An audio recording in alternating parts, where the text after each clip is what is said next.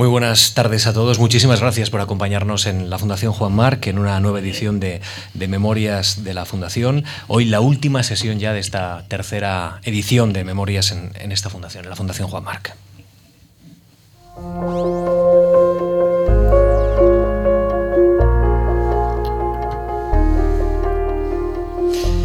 Y hoy nos acompaña en esta tarde lluviosa de lunes una persona que ha sido en dos ocasiones presidente del Consejo de Estado, que en la actualidad es presidente del Consejo de Estado, que ha sido ministro de Sanidad, subsecretario de, de Presidencia, entre otras y entre muchas responsabilidades, José Manuel Romay Becaría. Muchas gracias por acercarse hasta estos micrófonos, hasta la Fundación Juan Marc. Es un placer conocerle y charlar con usted. Pues muchas gracias a ustedes por invitarme. Yo soy becario de la Fundación, título que lleva mucha honra y muy agradecido a la Fundación porque realmente en un momento en que me venía muy bien, pues conseguí una de las ayudas que hacía la Fundación y eso me permitió pues hacer un, un trabajo que iba a ser mi tesis doctoral y, y mm. simultáneamente preparar las oposiciones, de modo que yo soy uno de los beneficiarios de, de, la, de la Fundación MAR cuando esa generosidad tampoco era tan frecuente en nuestro país ni tan posible, quizá no, nadie lo podía hacer como mm. esta familia, y lo hizo con una, con una grandeza digna de todo reconocimiento, porque después bueno, no solo eran muy espléndidos en la, a la hora de, de, de ayudar a jóvenes con ilusión a iniciar su vida científica, de investigación, profesional, sino que, que, era muy serio en su funcionamiento y, y, exigente en el cumplimiento de los compromisos que se habían adquirido y todos los, los trabajos están cuidadosamente revisados por la fundación y todos han tenido que pasar unos, unos eh, controles uh -huh. y vamos y yo no tengo más que motivos de, de reconocimiento para una institución que, que creyó en mí y que me ayudó cuando, cuando más lo necesitaba, que era cuando empezaba. Yo era un joven estudiante de una familia, de una madre que se había quedado viuda y que le costaba, entonces había menos pensiones que ahora y menos cosas, pues le costaba sacar adelante a sus hijos y esta ayuda de la fundación fue para mí determinante. Bueno, pues déjeme que comencemos esta conversación con, literatura, con unas líneas de, de, una obra de Camilo José Cela, Mazurca para dos muertos. Dice, dice esto, Camilo José Cela, llueve mansamente y sin parar, llueve sin ganas pero con una infinita paciencia, como toda la vida Llueve sobre la tierra, que es del mismo color que el cielo, entre blando verde y blando gris ceniciento, y la raya del monte lleva ya mucho tiempo borrada. Señor Roma y Becaría, ¿cuándo fue la última vez que, vio llover mansamente en Galicia, en su tierra natal? Pues eh, anteayer, porque voy a Galicia afortunadamente con mucha frecuencia. Tenemos allí mi mujer y yo dos hijos, allí tenemos seis nietos. Yo he hecho mucha vida política en Galicia uh -huh. o relacionada con Galicia, uh -huh. porque eh, ejercí puestos de responsabilidad allí, pero además desde, fui diputado por la provincia de La Coruña en uh -huh. cuatro o cinco legislaturas. Eso me ataba mucho a, a aquello, naturalmente. Y, y eso, y, y, aunque tuve muchos puestos de responsabilidad también en Madrid y, y profesionalmente, pues por mi condición de, de letrado del Consejo de Estado, los años que estuve fuera de la política, eh, estuve en el Consejo de Estado, y, y aquí, pero estuve siempre muy, muy vinculado a Galicia y, y, todo esto, pues esos vínculos de, todo, de, todos esos años pues persisten y se, se suman a esas consideraciones familiares hasta uh -huh. que se murió mi madre, pues la teníamos allí, era otro motivo más para ir, mis hermanos, mi, mis hijos, ahora ya digo dos allí, y seis nietas ¿no? y uno, cinco, cinco nietas y un nieto. Allí en La Coruña, pues, vamos, siempre que puedo me escapo para allí. Y... ¿Y ese, ¿Y ese llover mansamente como sinónimo del paso del tiempo, en, en, en, la novela de Camilo José Cela, por ejemplo, de la normalidad que usted determina es Galicia, llueve habitualmente mansamente, eh, ¿es quizá uno de los elementos que definen a su tierra? No sé si nos dice también algo del carácter de los gallegos. Pues seguramente, ¿no? porque todos somos hijos un poco de, de nuestro entorno y, y aquel entorno pues nos marca. Eh, Cunqueiro me parece que era que él decía que el acento es el, el, el eco que le mm. devuelven mm. a uno los valles y los montes. Mm. En nuestro acento gallego pues es el, el eco que los gallegos eh, percibimos al hablar, al hablarle a nuestros ríos, a nuestros montes, a nuestros valles. Me gusta eso de, el adverbio mansamente, porque la verdad que como metáfora no está nada mal en un, en un, mundo en el que todo va tan rápido, vamos a tanta velocidad, en el que no nos paramos a ver la lluvia, sino que hoy decimos en Madrid sufrimos la lluvia, hoy nadie o pocos habrán eh, parado a, decir, bueno, pues es un espectáculo bonito en una ciudad en la que no llueve. Convivimos con la lluvia. Convivimos. Sabemos lo que vale, lo que vale el agua y, y eh, Fraga me parece que era el que decía que eh, en, el hambre en Galicia venía más por el exceso de agua que por la falta de agua, eh, porque históricamente bueno, la, la, agricultura gallega era muy deudora de unos cultivos que, que, necesitan el agua y que lo tienen normalmente porque llueve, pero que tampoco eh, admiten mm. unas, las impresiones del regadío. ¿no? no hay regadíos en Galicia, hay el regadío natural, claro. el agua esa que cae mansamente. Y, y unas cosas nos llevan a la otra, porque eh, eh, la lluvia mansa está en Mazurca para dos muertos, también está en el carácter gallego, y en cierta forma, eh, esa, eh, como metáfora, ¿eh? siempre, siempre salvando las distancias, como metáfora de lo que es la institución que usted representa, también ese conocimiento manso, eh, eh, determinado, tranquilo, eh, eficiente, bueno, reflexionar sobre las leyes con perspectiva, sin la bronca habitual que, que, que, puebla los medios de comunicación y el Congreso de los Diputados, también nos puede servir, ¿no? Como, pues como metáfora verdad, también. Pues es verdad, es verdad que el Consejo de Estado, por su condición mm, institucional de órgano asesor del gobierno, uh -huh. el máximo órgano asesor del gobierno, pero un órgano asesor pues está en una posición discreta, de segundo plano. El protagonista es siempre el que asume la responsabilidad, asume la iniciativa. Nosotros somos unos asesores muy distinguidos, muy bien valorados, nos, hasta nos hacen mucho caso, uh -huh. pero somos asesores. Y yo creo que eso lo tenemos muy in, bien interiorizado. Y no, no, no, no pretendemos estar, eh, estar en la superficie, preferimos estar en ese papel discreto que además es el que corresponde a un señor claro. que tiene funciones de asesoramiento. El protagonismo hay que dárselo todo al que resuelve y al que decide. El asesor es un señor que trata de hacer su papel lo mejor que posible, procura que el, que tiene que resolver acierte y ahí está nuestro...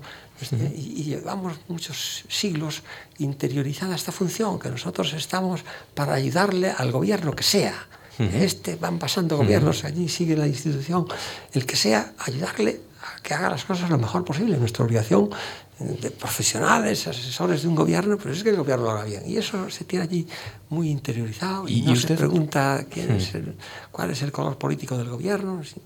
Además, eh, aunque tenemos mucha, vamos, tenemos eh, en, nuestro funcionamiento, sabemos que la iniciativa política es del gobierno uh -huh. y que lo nuestro no es de, de cuestionar la, la, la, la política del gobierno sino ayudarle a ejercer bien sus responsabilidades. Digo esto porque, hombre,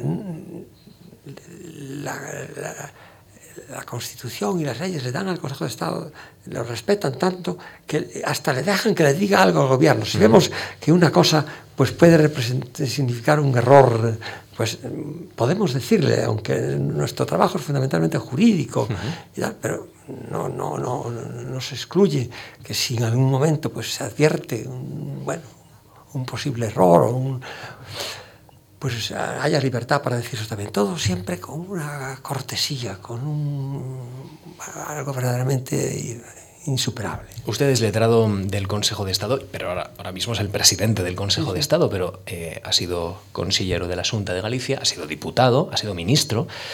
Eh, y claro, son los dos planos de los que estamos hablando. Usted ha estado cuando uno tiene iniciativa política y cuando usted reflexiona sobre la iniciativa política de otros. ¿En, en qué papel se ha sentido usted más cómodo?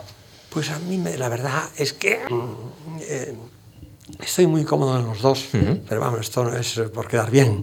Eh, a mí me gusta mucho la política. Yo me considero la política en el sentido de, de, de gestor de, intereses generales, uh -huh. más que la política, mmm, bueno, que también la hay, que tiene mucha gente que le gusta mucho hacer esa política. Lo, lo, lo mío, eh, lo que a mí me gustaba más era la gestión de los, de los, los servicios públicos y de los intereses generales. Que lo aprendí de mi padre, además. Yo, yo, yo soy político, mi vocación política nació en mi casa. Mi padre fue presidente de la Diputación de La Coruña desde que yo tenía cinco años hasta que yo tenía 16 que se murió. Cuando yo tenía 16, él con 53 años se muere. O sea que yo prácticamente no lo conozco más que siendo presidente de la Diputación. En los años del 40 al 50 del siglo pasado.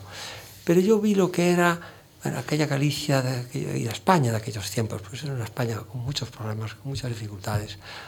Eh, mi padre iba todos los días a La Coruña a trabajar en la Diputación, pero estaba mucho tiempo también en casa. Y por mi casa pasaba mucha gente con, muchos problemas pues un paisaniño que venía a decir que, no tenía luz eléctrica en su, parroquia, otro que tenía un problema de salud y que pedía ayuda para ver si lo atendían en el Hospital de Santiago de la Diputación, otro que, que decía que los caminos estaban intransitables, otros. Los niños de los hospicios, había que cuidarlos, había que buscar la comida para que no les faltara de nada, mm. y eran tiempos muy duros. Muy complicados, sí. Eh, y yo vi lo que era pues sentir esos problemas como propios. Mi padre los sentía como propios, se desvivía, era un buen hombre, realmente se murió muy joven, un buen hombre, y se desvivía por atender esas necesidades, y cuando conseguía algo que podía, pues era su felicidad. Yo le, acompañé algunas veces, la Diputación de La Coruña había heredado de una familia de allí un pazo, en la ría de Betanzos, el pazo de Mariñán, que a lo mejor a algunos les suena, que estaba, pues había que arreglarlo no estaba difícilmente habitable. Y entonces mi padre pensó que valía la pena arreglar el pazo aquel y que los niños de los hospicios pudieran ir a pasar el verano allí al pazo y poderse bañar en la ría de Betanzos. Y yo, el recuerdo primero que tengo de mi interés por la política es acompañando a mi padre en el pazo de Mariñán, porque él iba allí a ver cómo iba la obra esa y a ver cómo, si aquellos niños ya aquel verano hmm. podían ir. Yo dije, esto vale la pena, dedicarse a esto es muy bonito y no hay cosa que se pueda comparar con eso. Y yo desde ese momento mm, me hice la idea de que, de que eh, eso es lo que tenía que intentar. Y, el para eso, sí. eh, yo estudio Derecho porque pienso que la profesión de abogado entonces pues era lo que más me iba a, facilitar desarrollar esa vocación, más que el puro ejercicio de la, de la abogacía. Del, y, y en Santiago, estudiando en Santiago, tengo un profesor de Derecho Administrativo que era un hombre muy inteligente, muy estudioso. No era catedrático todavía, era un joven profesor adjunto, pero que después fue catedrático y fue un gran... Y que eh, conocía el derecho administrativo muy bien, a mí me abrió al derecho administrativo más moderno y, sabía lo que se estaba haciendo en el Consejo de Estado, que entonces se estaba haciendo la modernización del derecho administrativo allí. Entonces eran los años aquellos gloriosos en donde estaban deletrados del Consejo de Estado, Eduardo García de Enterría y, Jaime Guas y José Antonio García de Trevijano y José Luis Villar Palasí y, y Manolo Solea, se estaba haciendo la modernización. Y nos contaba eso, Guaita, nos explicaba lo que estaba haciendo y sabíamos lo que era un dictamen del Consejo de Estado y sabíamos lo que nos, enseñó, explicó lo que era.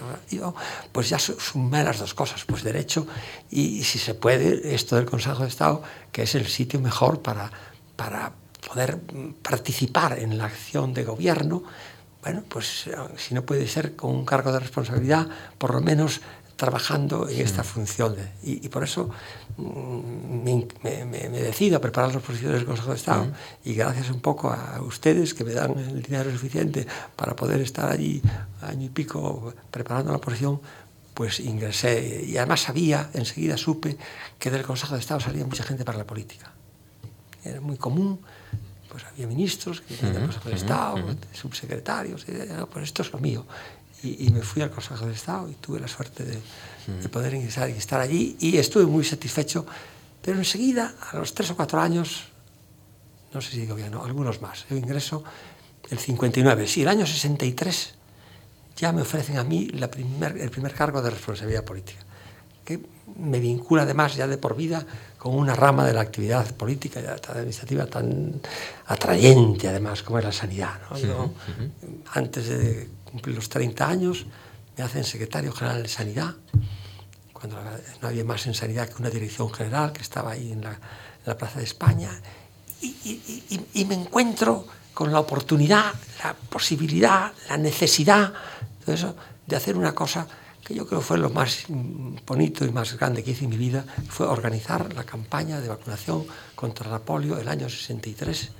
que bueno, que trabajando muchísimo y en muy poco tiempo, porque a mí me nombran para ese cargo el año en el mes de septiembre y en el mes de noviembre conseguimos montar una campaña para vacunar a cuatro millones de, de niños en dos veces con dos dosis. O sea que, bueno, Eso es un gran servicio a los intereses generales. eso, eso para mí fue, bueno, eh, entender que no había nada en la vida, confirmar lo que había pensado de niño, que no había nada en la vida que poder hacer cosas de esas.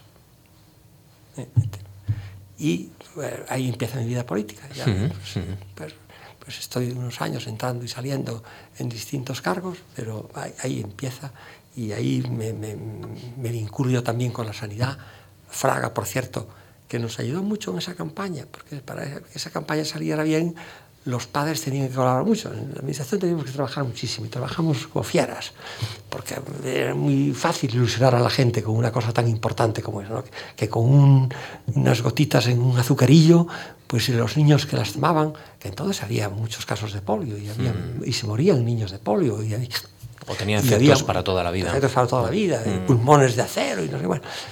pues eh, bueno, un entusiasmo para eso muy importante. Pero hacía falta también que la población respondiera, porque organizábamos unos puntos de vacunación en toda España, en todas las provincias, con unos recorridos de, unas, eh, de unos coches que iban con unas eh, eh, neveras, con las vacunas, una enfermera, un médico.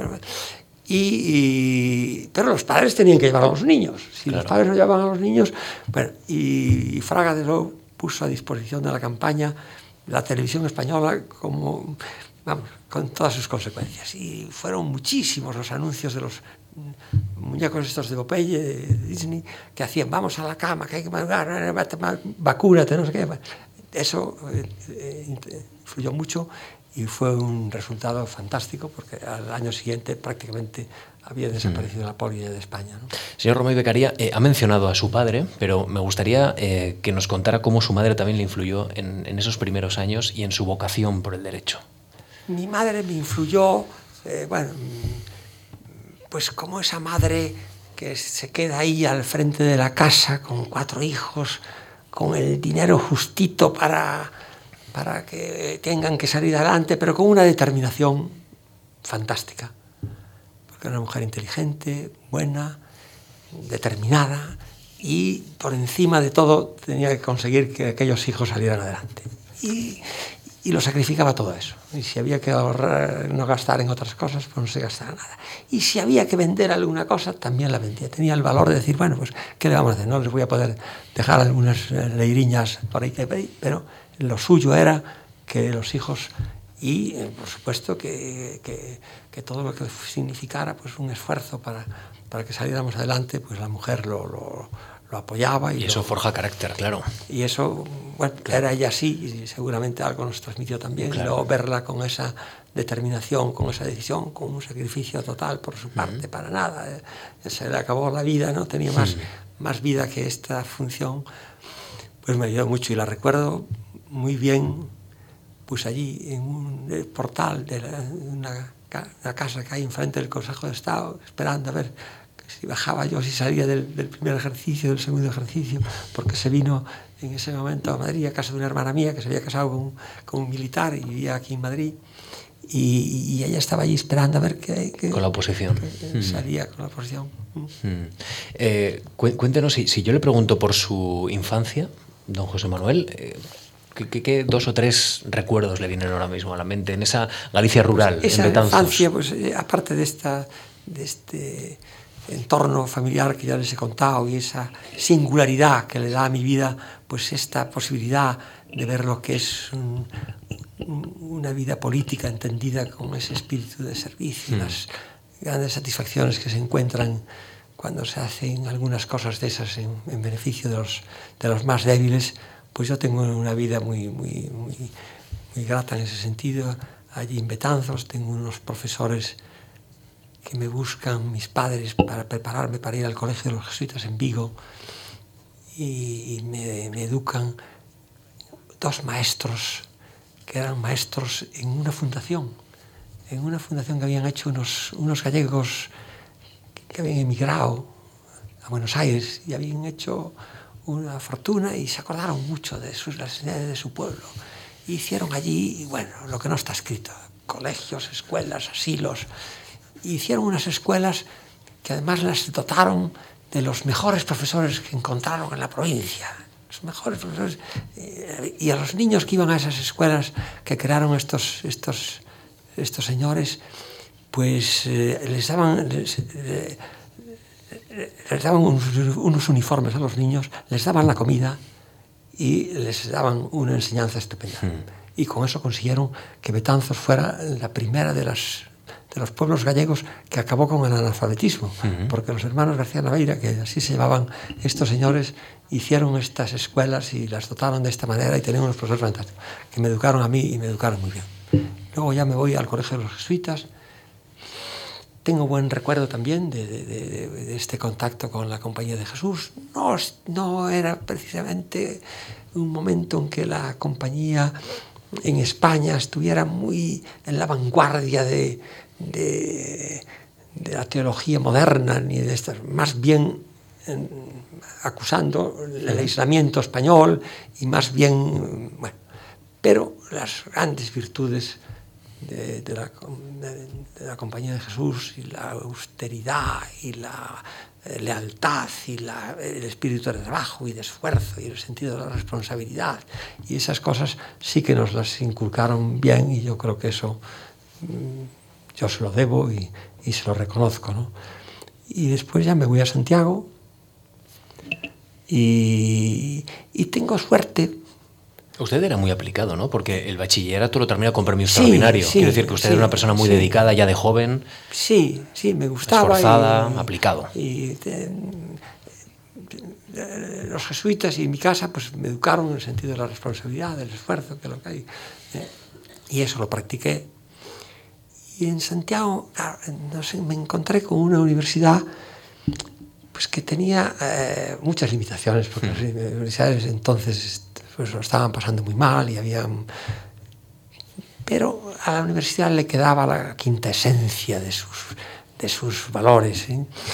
Y, y, y, había allí, eh, aunque faltaban muchos profesores y había mucho ayudante, que no, había pocos catedráticos, pero yo tuve la suerte de tener dos grandes profesores que me marcaron. Uh -huh y que estaban en Santiago pues por esas cosas eh, de la vida, porque porque les gustaba, bueno, eh, uno que era don Luis Legada Cambra, que era profesor de filosofía del derecho, que va allí a Santiago, se casa con una gallega y la gallega lo tiene allí 20 años. Y era un profesor eminentísimo, un filósofo del derecho de primerísimo nivel. bueno, tenía un libro, don Luis Legada, de filosofía del derecho, que estaba traducido al alemán. Creo que era el único libro de un autor español de derecho traducido al alemán había muchos libros alemanes traducidos al español, pero del español traducido al alemán no había tantos. Y yo tuve a don Luis Legaz la cámara de profesor. Y tuve de profesor a otra figura eminentísima en el derecho internacional, vamos, en el derecho mundial, que era don Álvaro Dors, un hijo de Eugenio Dors, el filósofo, sí. que claro, pues había, ingresaban por Santiago muchos, porque era una universidad de entrada. Después, Con Dors eh, trabajó sobre el Código Civil, ¿no? Participó en un trabajo sobre el Código Civil. Pues un trabajo destacado. Sí, porque también nos, nos eh, explicaba el derecho civil. Sí. Eh, se lo digo porque cuando uno lee su expediente aquí en, en, que recibimos en el año 56, cuando usted solicita esta beca, pues argumenta que, que ha estado precisamente con, con, con el catedrático y con Dors haciendo un sí, trabajo sí, sobre había, Código Civil que le había forjado también un interés especial. Mm. Él era profesor de Derecho Romano, sobre todo un romanista, bueno, una cosa brillantísima y de una dedicación a la universidad y al esfuerzo, un, un, vamos, un profesor como la copa de un pino, ¿no? de los mejores romanistas de Europa, desde luego, y, y por ahí pasaban mm. eh, los profesores de, de, de romano de las universidades alemanas a ver a Dors, y, bueno. Y, después había otro, muchos profesores eh, regulares, pero estas cosas te marcan, ¿no? Y, eso, y te dan un poco idea de que la universidad seguía siendo la, la quintesencia de la excelencia que, que allí estaba.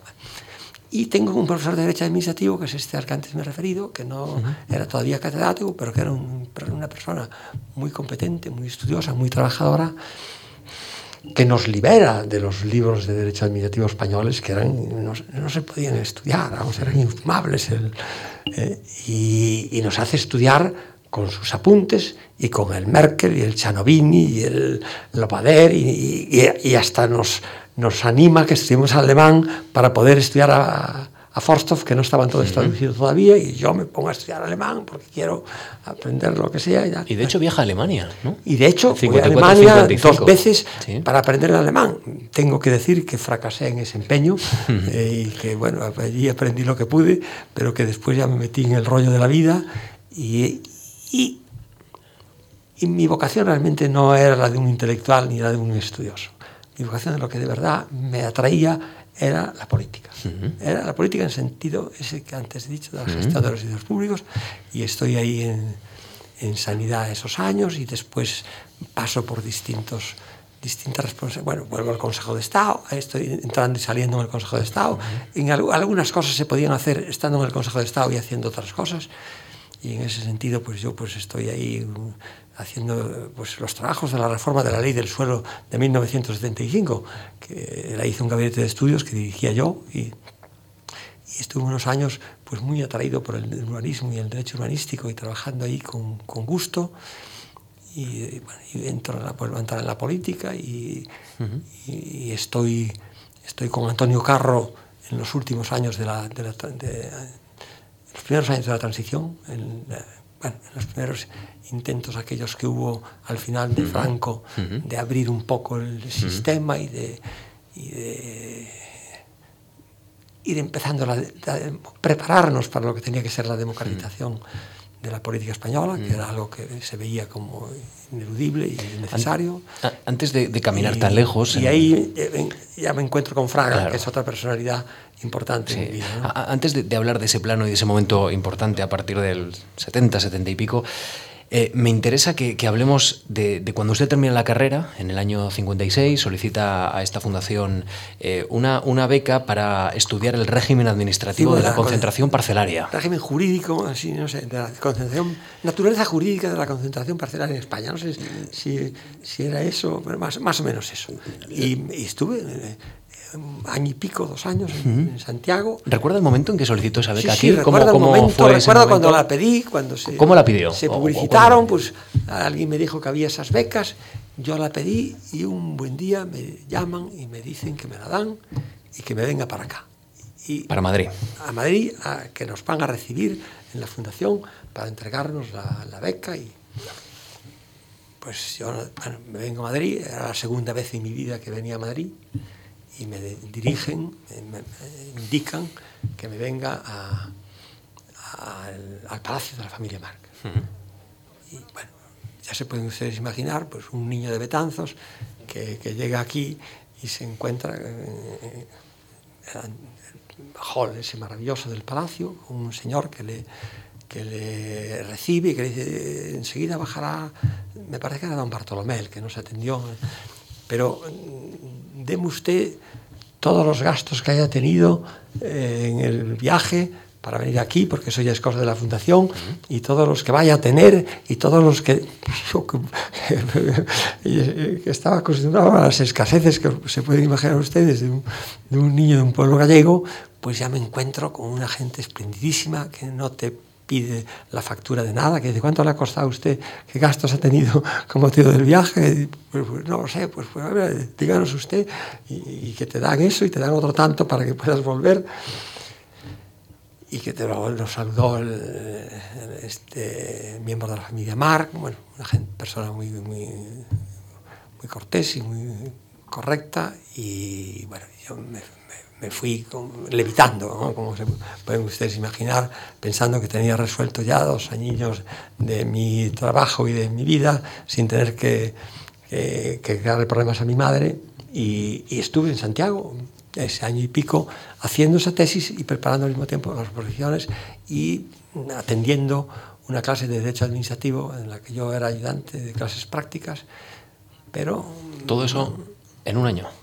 En dos años, sí. Dos años. Del 56. ¿Cómo, ordenaba, ¿Cómo, ordenaba, su tiempo? Porque son tres dedicaciones que a muchos nos costaría bueno, toda. Eh, pues todo el día en la biblioteca plena, de la universidad, haciendo el, la, que, el, que el trabajo ese de la naturaleza jurídica de la concentración federal avanzando y sacando tiempo para ir viendo temas de derecho administrativo. Uh -huh. Lo que explicaba en derecho administrativo uh -huh. me venía muy bien uh -huh. para las oposiciones para, también. Las oposiciones. Y eso es eh, del 56 al 58. Termino en junio del 56 la carrera y eh, hasta junio del 58 estoy haciendo todo eso.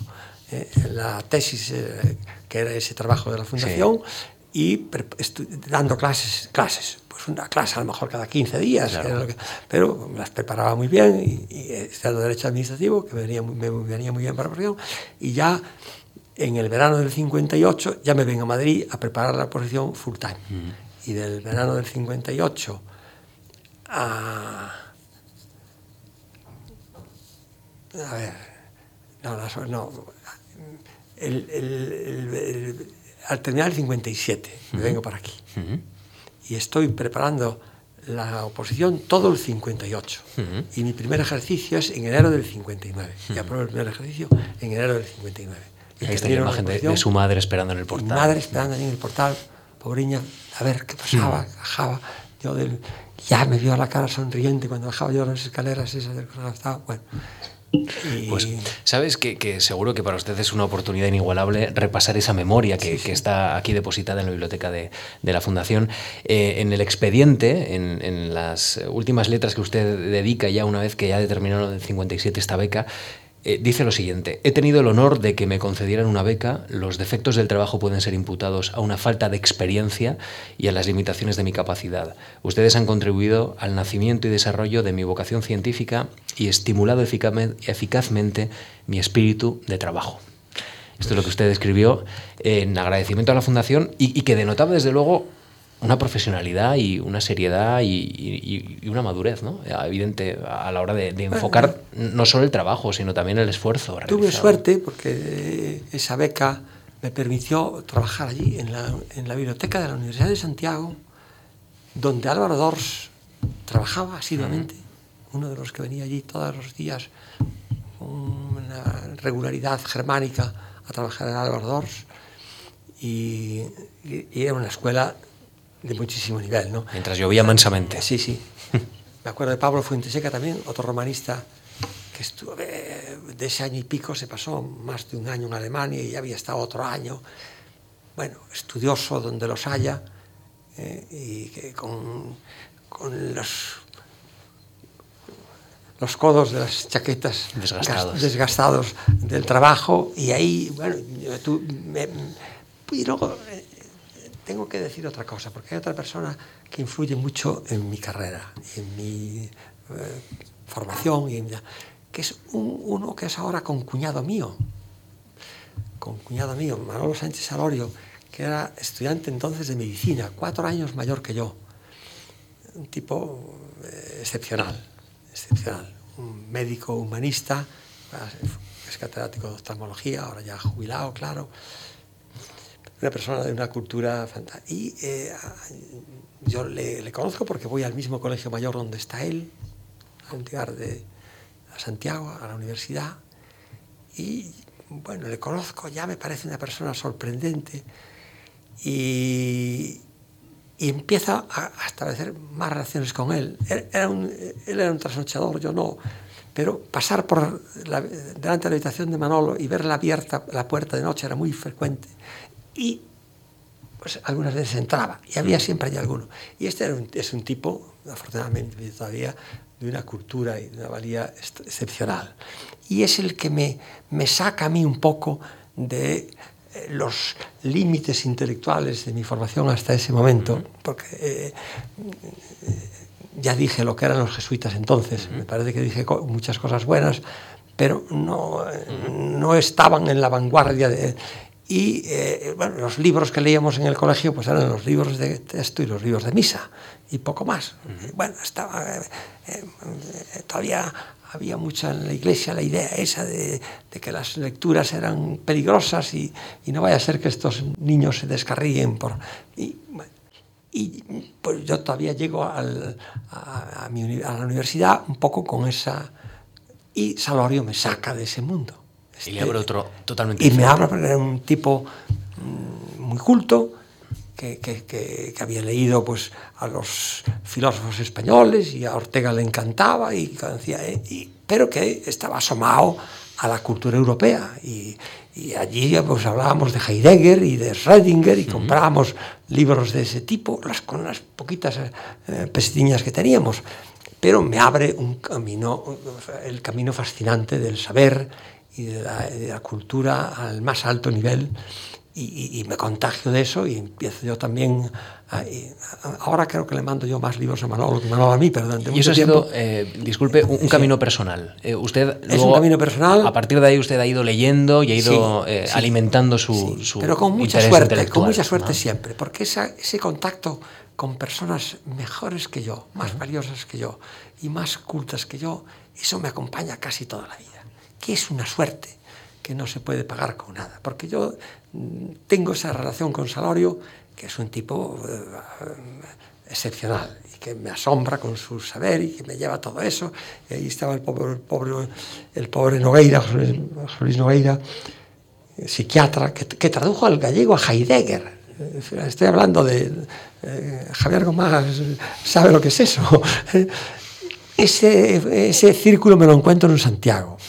En, en la universidad que me ayuda muchísimo, me, me desasna, por decirlo así, y me abre al mundo de las ideas eh, en el que después yo encontré tanta felicidad, como dice Popper. Pero es que después tengo la suerte de llegar al Consejo de Estado. Uh -huh. Y en el Consejo de Estado es sobre todo una escuela de humildad, uh -huh. porque allí te crees que eres muy listo y enseguida te das cuenta de que de eso nada, que son mucho más listos que tú casi todos los demás. Y yo tuve además la suerte sobreañadida, porque eso sigue siendo así, pero es que en aquel momento era una cosa, vamos, fantástica, porque entrar a trabajar en el mismo sitio en donde estaban y despachaban los dictámenes esos que contábamos los jueves cuando la comisión permanente, pues Eduardo García Enterría y Jaime Guas y Luis Díaz Corral y Manolo Solea, es que era llegar y tú te creías que sabías algo y, y bueno, una escuela de humildad. Uh -huh. y, y, cuento, suelo contar una anécdota que, que, que, explica muy bien esto.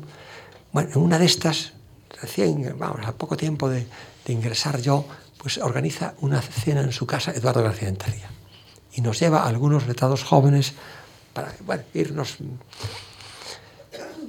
yo pues digo, a ver qué hago yo, qué papel hago yo en esta cena con estos con, con invitados tan ilustres y tan cultos y tal. Y acababa de, había salido por aquellas fechas el libro de Monod, uh -huh. El azar y la necesidad, que es un libro realmente importante de la, de la producción filosófica, científica, es un premio Nobel francés, de, de, y es, por, por, esos años publica este libro que se llama El azar y la necesidad, un libro muy, muy brillante, muy interesante.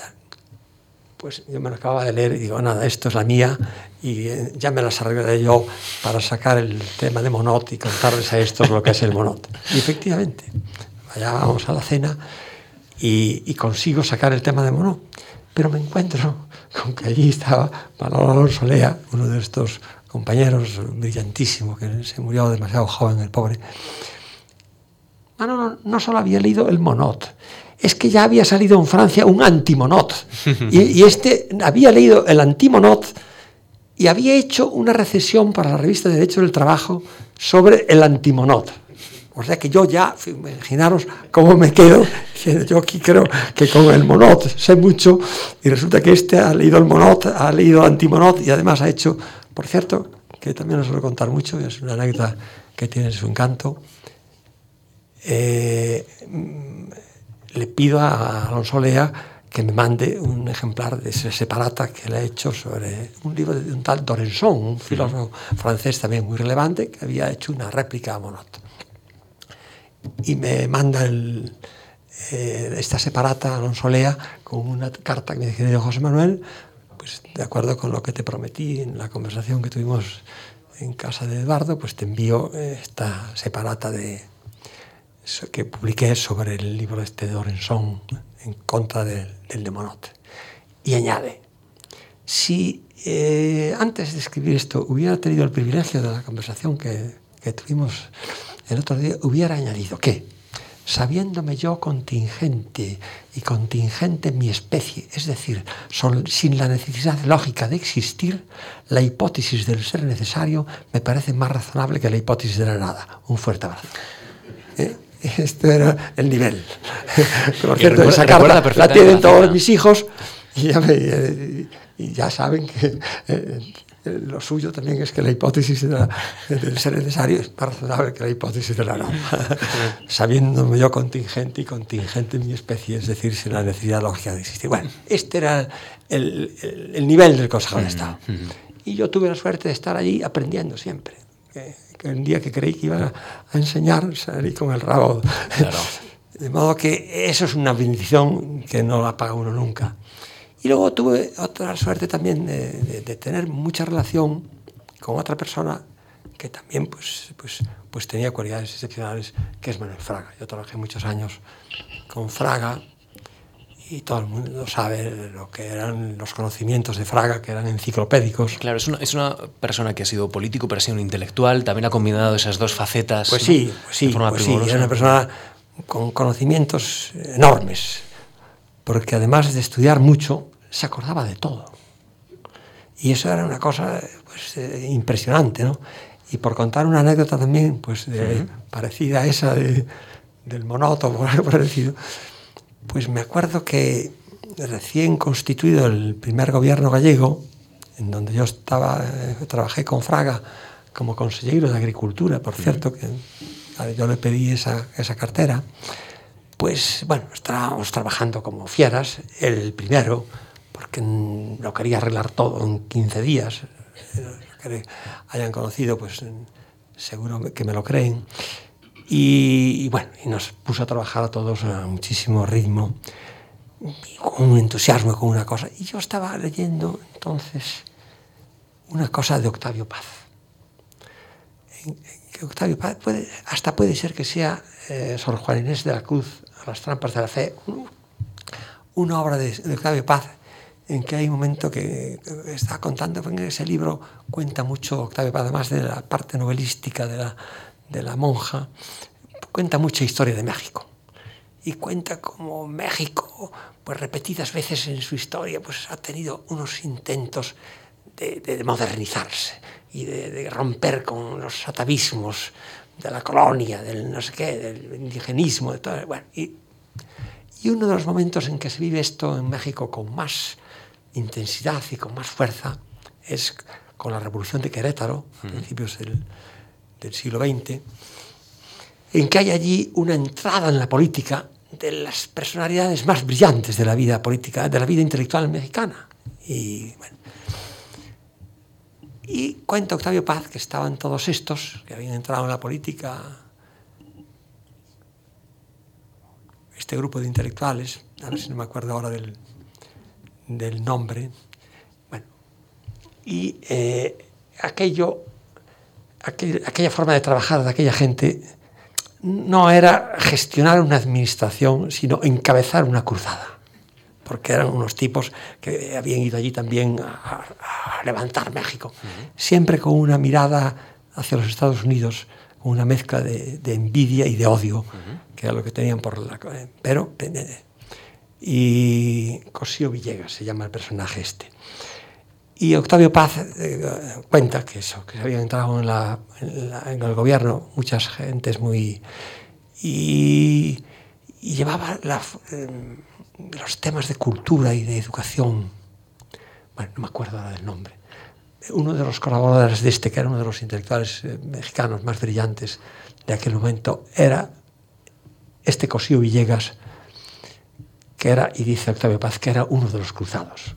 Y yo, pues le quiero contar a, Fraga este cuento, porque me parecía realmente que lo que él estaba haciendo allí también era un poco una cruzada. Y digo, hombre, por cierto, hay una cena que tengo coincido con él por aquellos días, me toca a su lado, y digo, por cierto, estoy leyendo unas cosas de Octavio Paz que cuenta de cosas de México y que me, me ha evocado esto que, que estás intentando tú aquí. Y le cuento este cuento. Vasconcelos era el ministro de, mm. de, Cultura y Educación, del cual uno de los cruzados era este Cosío Villegas. Y le cuento esto y me equivoco al llegar a Cosío Villegas. Y se me trabuca, peor que ahora, y en vez de Cosío Villegas digo Díaz Villegas, porque había un... Los que tengan a lo mejor mi edad, que aquí hay pocos, pues se acuerdan de eso, un, un, un director general de, de, Asuntos Africanos o del Sáhara, no sé cómo se llamaba, era un general Díaz de Villegas. Que, bueno, sí, ¿verdad? Díaz de Villegas. Pues yo me trabuco y le digo a Fraga, en vez de Cosío Villegas, Díaz de Villegas. Uh -huh. y, Díaz de Villegas. y me dice Fraga, será Cosío Villegas. El tío se sabía quién era Cosío Villegas, que yo no sé cuántos, entonces en España podía saber quién era Cosío Villegas. Después yo me, ya, por curiosidad, me, me, me, preocupé de saber algo más de Cosío Villegas y la verdad es que era un hombre importante y, y, conocido y seguramente que muchos de ustedes que están aquí, que les gusta leer y que les gustan los libros, saben lo que fue el Fondo de Cultura Económica, claro. como la editorial. Bueno, pues el, el, este Cosío Villegas era el, el, fundador del... Pero yo confieso que no sabía quién era Cosío Villegas y, y, y lo dije porque, porque lo había leído en Octavio Paz y me equivoqué y Fraga me dice, en vez de día, será Cosío Villegas. Mm. Antes de ser consejero en la Junta con Manuel Fraga como presidente, en el 74 ocupó el puesto de subsecretario de Presidencia, en 1975 sí. subsecretario del Ministro de Gobernación, así que usted está eh, en, eh, en, un momento esencial para, para el país, porque pues ve emerger verdad, sí. un Estado democrático, sí, un cambio como pocos ha vivido Entonces, en nuestro país. Estamos, sí, sí. ¿Usted eh, entendía que ese proceso era irreversible? ¿O era un proceso que ustedes estaban haciendo en ese momento y no sé, Hombre, sí, si nosotros había miedo a que no lo fuera. Bueno, sabíamos que era difícil, pero eh, algunos intentamos eh, trabajar en esa dirección, eh, ya dentro del régimen. Es decir, uh -huh. Antonio Carro, que está bien del Consejo de Estado, está ahí en el último gobierno de, de Franco, con Arias Navarro de presidente, e intentando hacer lo, lo más que se pudiera en el régimen no tuvimos mucho éxito, pero en fin, lo intentamos de la mejor manera posible y algunos se acordarán incluso de aquello del espíritu del 12 de febrero, hasta conseguimos sí. que Arias pronunciara un discurso uh -huh. que podía decir, hombre, esto esto puede ser. Si, pues, Tímidamente si, aperturista. Si vamos por ahí uh -huh. tal, bueno, después eso pues, eh, se quedó en poco, pero en fin, el, mantuvimos ese, bueno, ese espíritu de, de, de intentar avanzar. Y luego a mí me tocó la suerte de, de, la mano de Fraga, porque eso lo hago con Antonio Carro, cuando Fraga eh, viene a España para ser, bueno, deja la embajada de Londres, viene a España y, y, lo hace el rey, vicepresidente del gobierno y ministro del Interior, o para asuntos del Interior, pues realmente eh, Fraga es una persona llamada a darle eh, el primer impulso y se lo da a la, a la transición política. Y yo estoy con él, estoy con él esos seis meses que estuvo Fraga en el gobierno, porque enseguida, enseguida vino la crisis que le dio paso a Suárez, pero yo pienso que Fraga prestó un gran servicio también en, esos meses, un servicio oscuro, eh, se, se, quemó para facilitar lo que vino después, porque realmente eh, esos meses fueron decisivos para que eh, las fuerzas políticas más radicales contra el régimen y más radicales políticamente pasaran de una posición rupturista, uh -huh. de que hay que acabar con esto porque esto no tiene solución y hay que romper y no sé qué, a una posición reformista. Ahí está la ley de reforma política. Eso, eso se facilita, uh -huh. se facilita en, con esos primeros años de Fraga, uh -huh. en que Fraga pues le toca el papel nada brillante, nada gratificante, nada reconocido, decir, pues yo aguanto de las cuadernas del Estado y, si aquí hay que hacer cambios, vamos a hacerlos eh, pues con, entre todos, no con una, dando paso a unas políticas rupturistas y que realmente después fueron las y todo eso fue lo que prevaleció, pero eso seguramente necesitaba que alguien al principio se quemara y apareciera como el malo y como el que. Y eso le tocó a Fraga. Pero después ya vino Adolfo Suárez y realmente lo hizo eso maravillosamente. Yo creo que, que aprovechando bien eh, lo que se había conseguido, porque cuando, cuando Fraga sale del gobierno, ya el Comité Central del Partido Comunista en París había tomado nota y conciencia de que la ruptura era imposible, que lo que había era que lo que hizo después Carrillo, intentar una reforma con todos y, y sin revanchismos y, bueno, y lo, que, lo que fue después la transición, a mi juicio, muy bien mm. gestionada por Adolfo Suárez y la gente que estuvo con él, entre otros un, un letrado del Consejo de Estado. Mm. muy competente y muy valioso, que fue Nerino Lavilla, que fue realmente el arquitecto de la estructura jurídica de la transición. Cuando uno pregunta en el Congreso de los Diputados por, por su figura, le dicen a uno frecuentemente, pues es un servidor del Estado. Y, y, lo hemos visto porque usted ha estado en el Consejo de Estado, usted ha estado también en comunidades autónomas, hemos visto, ha estado también en esa campaña de vacunación del, del año 63, de la polio, y, y también eh, ha sido diputado, ha estado en el Parlamento, ha presidido la Comisión de Justicia e Interior del Congreso y ha sido ministro. Ha sido ministro de Sanidad en el primer gabinete de José María Aznar.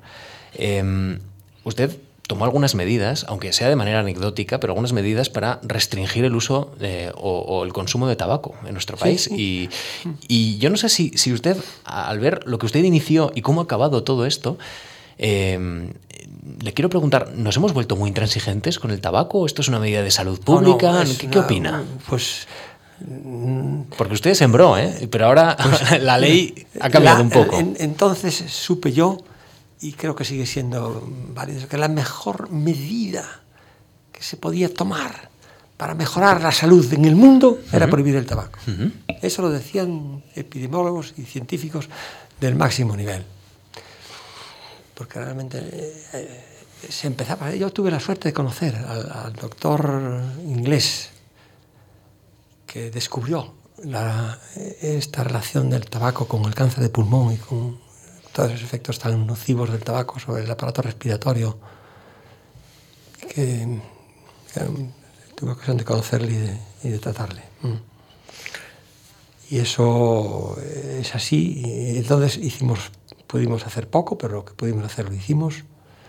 Pero la sanidad es un, una rama muy, también muy agradecida en este aspecto, porque enseguida pues lo que haces pues es mejorar un servicio que la población pues considera el más importante que hay.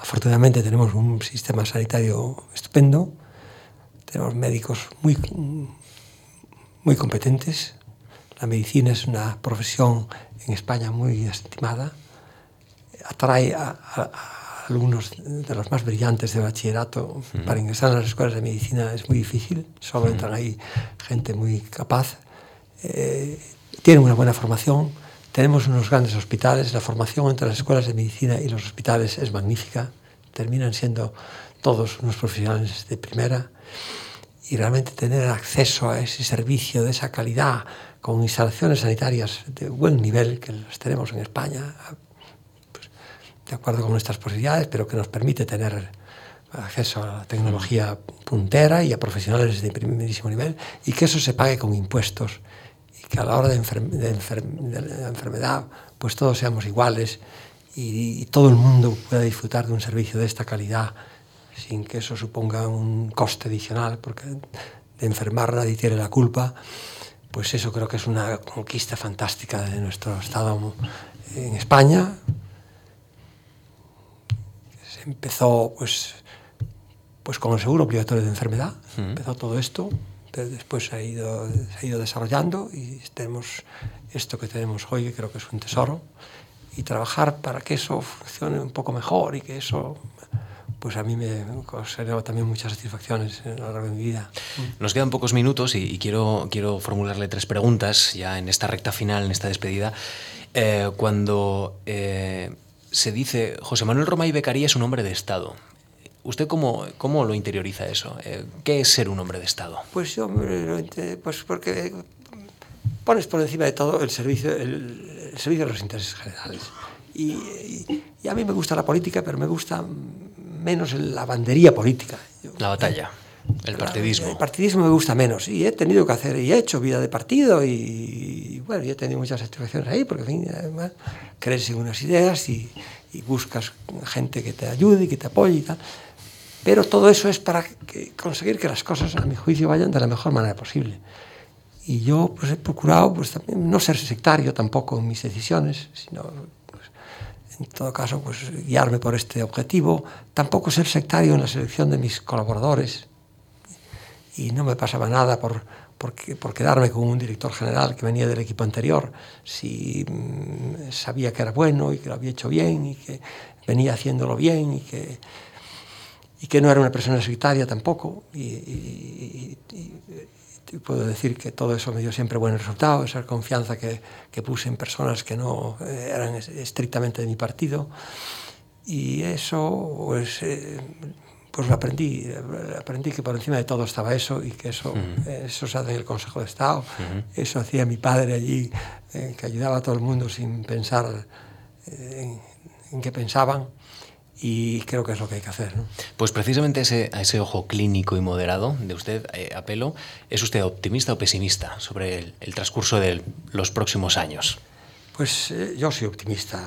Hemos ido progresando y, y tenemos un país pues, con muchas cosas serias muy importantes y, y bien vamos, que se comparan con las de los, los países de nuestro entorno y eso seguro que lo vamos a, preservar y a, ir mejorando. Eso es, en, en, el nivel de estos servicios públicos, pues nos podemos comparar con cualquiera y creo que eso vamos a ser capaces de conservarlo. Bueno, pues no, no, le quiero preguntar más porque usted es presidente del Consejo de Estado y tiene un deber de neutralidad y no quiero entrar en ninguna cuestión de regate corto de la actualidad. Solo le quiero preguntar ya para terminar. Eso lo agradezco mucho. ¿cómo, ¿Cómo, le gustaría que le recordaran eh, sus colaboradores, eh, la población, lo, los periodistas con los que usted ha tenido mucho pues contacto? Por, por no inventar yo, voy a citar una algo que dijeron de mí cuando me vine de, de ser consejero en Galicia uh -huh. a Madrid, pues alguien escribió sobre lo que había sido mi, mi trabajo allí en Galicia y, y dijo que se podía decir de mí acabou cos lumes dos montes ca brucelosis das vacas e cas listas de espera dos hospitais que eso quiere decir acabó con los incendios de los montes la brucelosis de las vacas y las listas de espera de los hospitales Bueno, pues estaba, estaba muy bien. ¿Sabe, sabe que, que digan eso, sí. me quedo muy contento. ¿Sabe, sabe que un reciente libro, eh, homenaje a usted, le titula o se titula Roma y Becaría, el equilibrio permanente? Pues he procurado ser equilibrado, porque creo que, que tiene uno que aprender siempre de todos y que la verdad es esquiva. Mm. Y, y bueno, y nos acercamos a la verdad, pero al 100% no podemos estar siempre seguros de que la tenemos. ¿no? Bueno, pues hay José que, Manuel... Hay que conquistarla sí. todos los días y hay que practicar el racionalismo crítico. Uh -huh. No tuve ocasión de referirme a esa escuela del pensamiento que tanto me ha influido por, en mi formación y todo. Una escuela de pensamiento que hunde sus raíces en lo que es Erasmo y tiene después sucesores de tanto nivel intelectual como puede ser Tocqueville o Max Weber, pero que últimamente ha aparecido un ramillete de personalidades que, que, tienen quizá con la figura de Karl Popper una, una referencia distinguida. Y, y Popper es el defensor del racionalismo crítico, que consiste en estar más pendiente de la parte de verdad que hay en el interlocutor que la parte de verdad que tiene uno que tiene uno. Y con, con, eso está garantizado que se aprende siempre. ¿Qué está leyendo ahora mismo? Ahora mismo estoy, acaba de terminar una cosa de, de Foucault y Chomsky sobre justicia y poder, uh -huh. que está muy bien. Y acabo de leer una cosa de Tortellá sobre Cataluña y España. Y, y lo último que me, con que me metí ayer noche, unas declaraciones una entrevista que le hacen a Benedicto XVI, que publica el Observatorio Romano, el semanario de la última semana, con algunas cosas que son deliciosas, porque Benedicto XVI era un teólogo fantástico, un intelectual de primera, y ahí explica, una de las cosas que explica, el cambio de la posición de Dios en la, en la historia de la humanidad.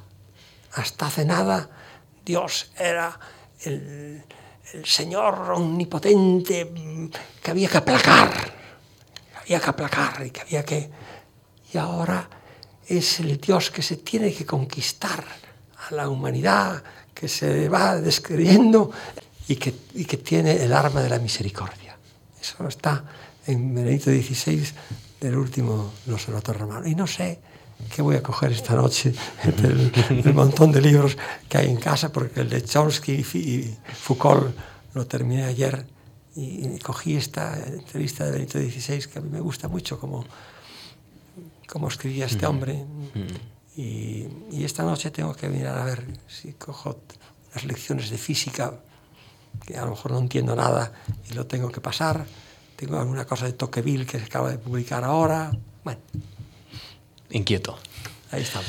Bueno, pues don José Manuel Romay Becaría ha sido un placer y un honor conocerle. Ha sido el perfecto broche eh, de esta conversación mansa, con aspiración de mansa como la lluvia que hoy ha caído sobre Madrid, el, perfecto broche para esta tercera edición, tercera temporada de Memorias de la Fundación en la Fundación Juan Marc. Muchísimas gracias, pues señor gracias a ustedes por haberme dado esta oportunidad de volver a esta casa, a la que yo tengo tantos motivos de reconocimiento, y a todos ustedes por habernos prestado su atención esta tarde también. Muchas gracias. Les recuerdo que el martes y el jueves pueden disfrutar del ciclo Caballeros, Pícaros y Pastores, la novela que leyó Cervantes y la que escribió, y el lunes que viene eh, cita con Antonio San José en la cuestión palpitante con la reforma electoral. Así que quedan ustedes invitados. Gracias por su presencia.